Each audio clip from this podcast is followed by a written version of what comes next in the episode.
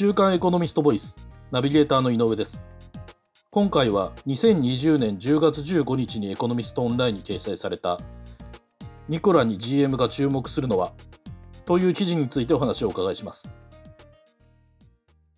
週刊エコノミスト編集部の金山さんにお話をお伺いします。よろしくお願いします。よろしくお願いします。えーと、金山さんこの記事ではですね、はい。そのアメリカの新興自動車メーカーであるニコラをめぐるそのさまざまな動きについて取り上げてらっしゃいますが、ええ、そのまずそもそもそのはいニコラとはどのような会社で、そのはいどのような自動車を作ってるのかについて教えていただけますか？はい、えっと全く新しくできた自動車メーカーで、はい、非常にわかりやすく言うと EV トラックはい。メーカーのテスラって呼ばれてる会社なんです。なるほど EV ですから、電気自動車ですかね。そうですね。電気自動車で要するにえっ、とト,、はいトラックをはい。作る、まあテスラみたいな新しい新興メーカーっていう会社ですね。あなるほど。はい。はい、でその記事の冒頭ではですね、ええ。その一時その高騰したこのニコラの株価がその後暴落してしまったという出来事が紹介されていてええ。でそれがその一体なぜではそのニコラの株価は高騰しそしてその後暴落したのかということについて教えていただきたいんですがこれはいかがあでしょう？のこれはまあ言ってみれば僕はバブルだと思うんですが、はい要するに商業生産に入ってないのに時価総額が3兆円ぐらいいっちゃったわけですよ一時ね。えそのニコラというのはまだ、はい。はえっとで商業生産産してないんですよ。商業生産してないんですか、だけど要するにもはい。う期待、期待だけで3兆円も時価総額が上がっちゃって。すごいですね。でフえフォードの半分あフォードの倍ぐらいになったんですよフォード自動車のね、あ時価総額で。えー時価総額が。えーだってでそそのまだ一台も売ってないってことですよね。そうですよね。はいはい。あそれはすごいですね。そうですね。でなんでかっていうとやっぱりはい。ここはその EV だけじゃなくてあの水素。はい。水素を使ったそのピックアップトラックとか大型トラックを生産するっていう計画があって、はい。で要はですねカリフォルニア州ってその2035年にはそのガソリン車の販売を禁止するんですよ。なるほど。はい。えだもういずれ要するにその絶対その電気自動車とか、えっと、はい。燃料電池、水素を燃料にする燃料電池自動車が出てくるであろうっていう期待があったわけですね。はい。でしかもニコラっていうのは水素の大型トラックを出してたっていうことで、えっと、まだはあ発売してないのにそのすごくこう期待が集まってどんどんどんどん株価が上がっちゃったわけですよ。なるほど。そのニコラは電気自動車、まあ、EV のトラックと合わせて水素はいそうです。あと生産する予定だったと。そうですそうです。なるほどはい。なるほど。でやっぱりほらアメリカ人ってあ新しいもの好きじゃないですか。そうですね。はい。でそういうチャレンジャーに対するすごくなんていうかフェーバーというか、はい。チャレンジャーを褒めたたえてる文化があるから、はい。要するにお温室効果ガス地球温暖化ガス排出をゼロではい。水素のトラックをやってくれるっていはい。うことで、それ期待先行でこう言っちゃったんですけどもはい。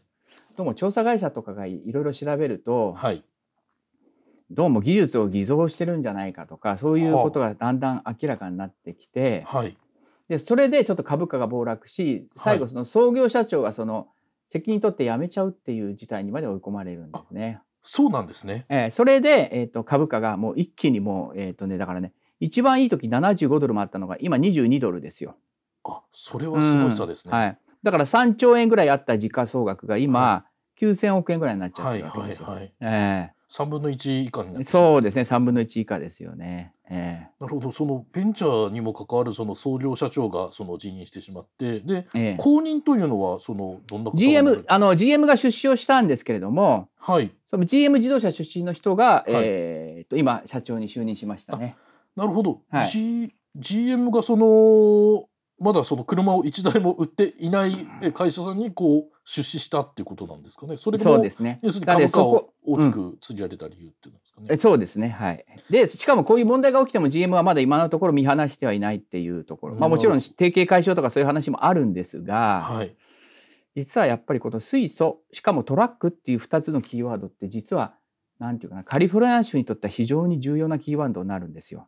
はいそれはなぜでしょあうえっとね、さっきその2035年にその、はい。あのガソリン自動車はい。トラック廃止しますっていうふうに言いましたけれども、はい。実はカリフォルニア州っていうのはそのアメリカの、えっと、物流のその大動脈なんですね。はい。うん、それで要するに全米の輸入貨物の2割ぐらいがカリフォルニア州から集まっカリあのカリフォルニアの港に集まってあそのロサンゼルス港とかそうですいロサンゼルス港に集まって、はい。でそこから一斉にその全国あのアメリカ全土にこうトラックでこう配送するその大物流拠点なんですよ。あなるほどその例えばアジア中国だとかから太平洋を渡ってこう貨物船でやってきた荷物が。あの当然まああの西海岸のロサンゼルス港に集まって、はい。そこからその全米にトラックで運ばれていくと。そうですそうです。なるほどなるほどなるほど。でそのその金額はちょっとずずず抜けていてね、はいえっ、とそのアメリカに荷上げされる輸入貨物の2割にあの20%ってどれくらいかっていうとはい金額にして300兆円ぐらいあるんですよ。そんなにあるんですか？ちょっとなんかね我々のなんかちょっとスケール超えてますよね。そうですね、うんすごいですね。で、ぼえっとね、これ僕らも初めて、えっと、そうかと思ったんだけど、カリフォルニア州ってもし国として見てもですよはい。国として見ても世界で5番目のぐらい大きいんですよカリフォルニア州って。あなるほど。そのカリフォルニア州が仮に独立国家だったとしたらその経済規模がはい、それだけ大きいってことなんですか？そうそうそうそう。だからまあ簡単に言うと要するにもうその世界で5番目に大きい経済圏のそのはい。物流網を握る技術として水素トラックっていうのが、はい、えっと、あの注目を浴びてるんです。でここがポイントなのがねはい要するにその EV ってそのそのあの充電にものすごい時間かかるじゃないですか。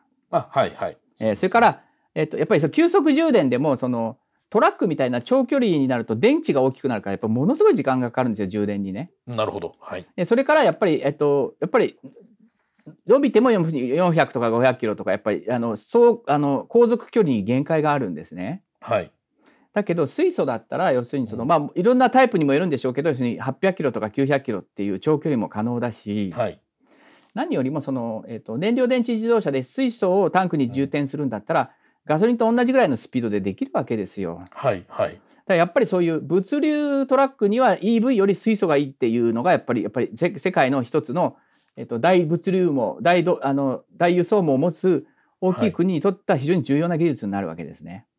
なるほどなるほどでだから GM はこのニコラに今も着目してるっていうことなんですね。なるほど。はいでその後任の社長も、えー、と GM の方からうん、来た人ですね。GM 出身の人ですね。はい。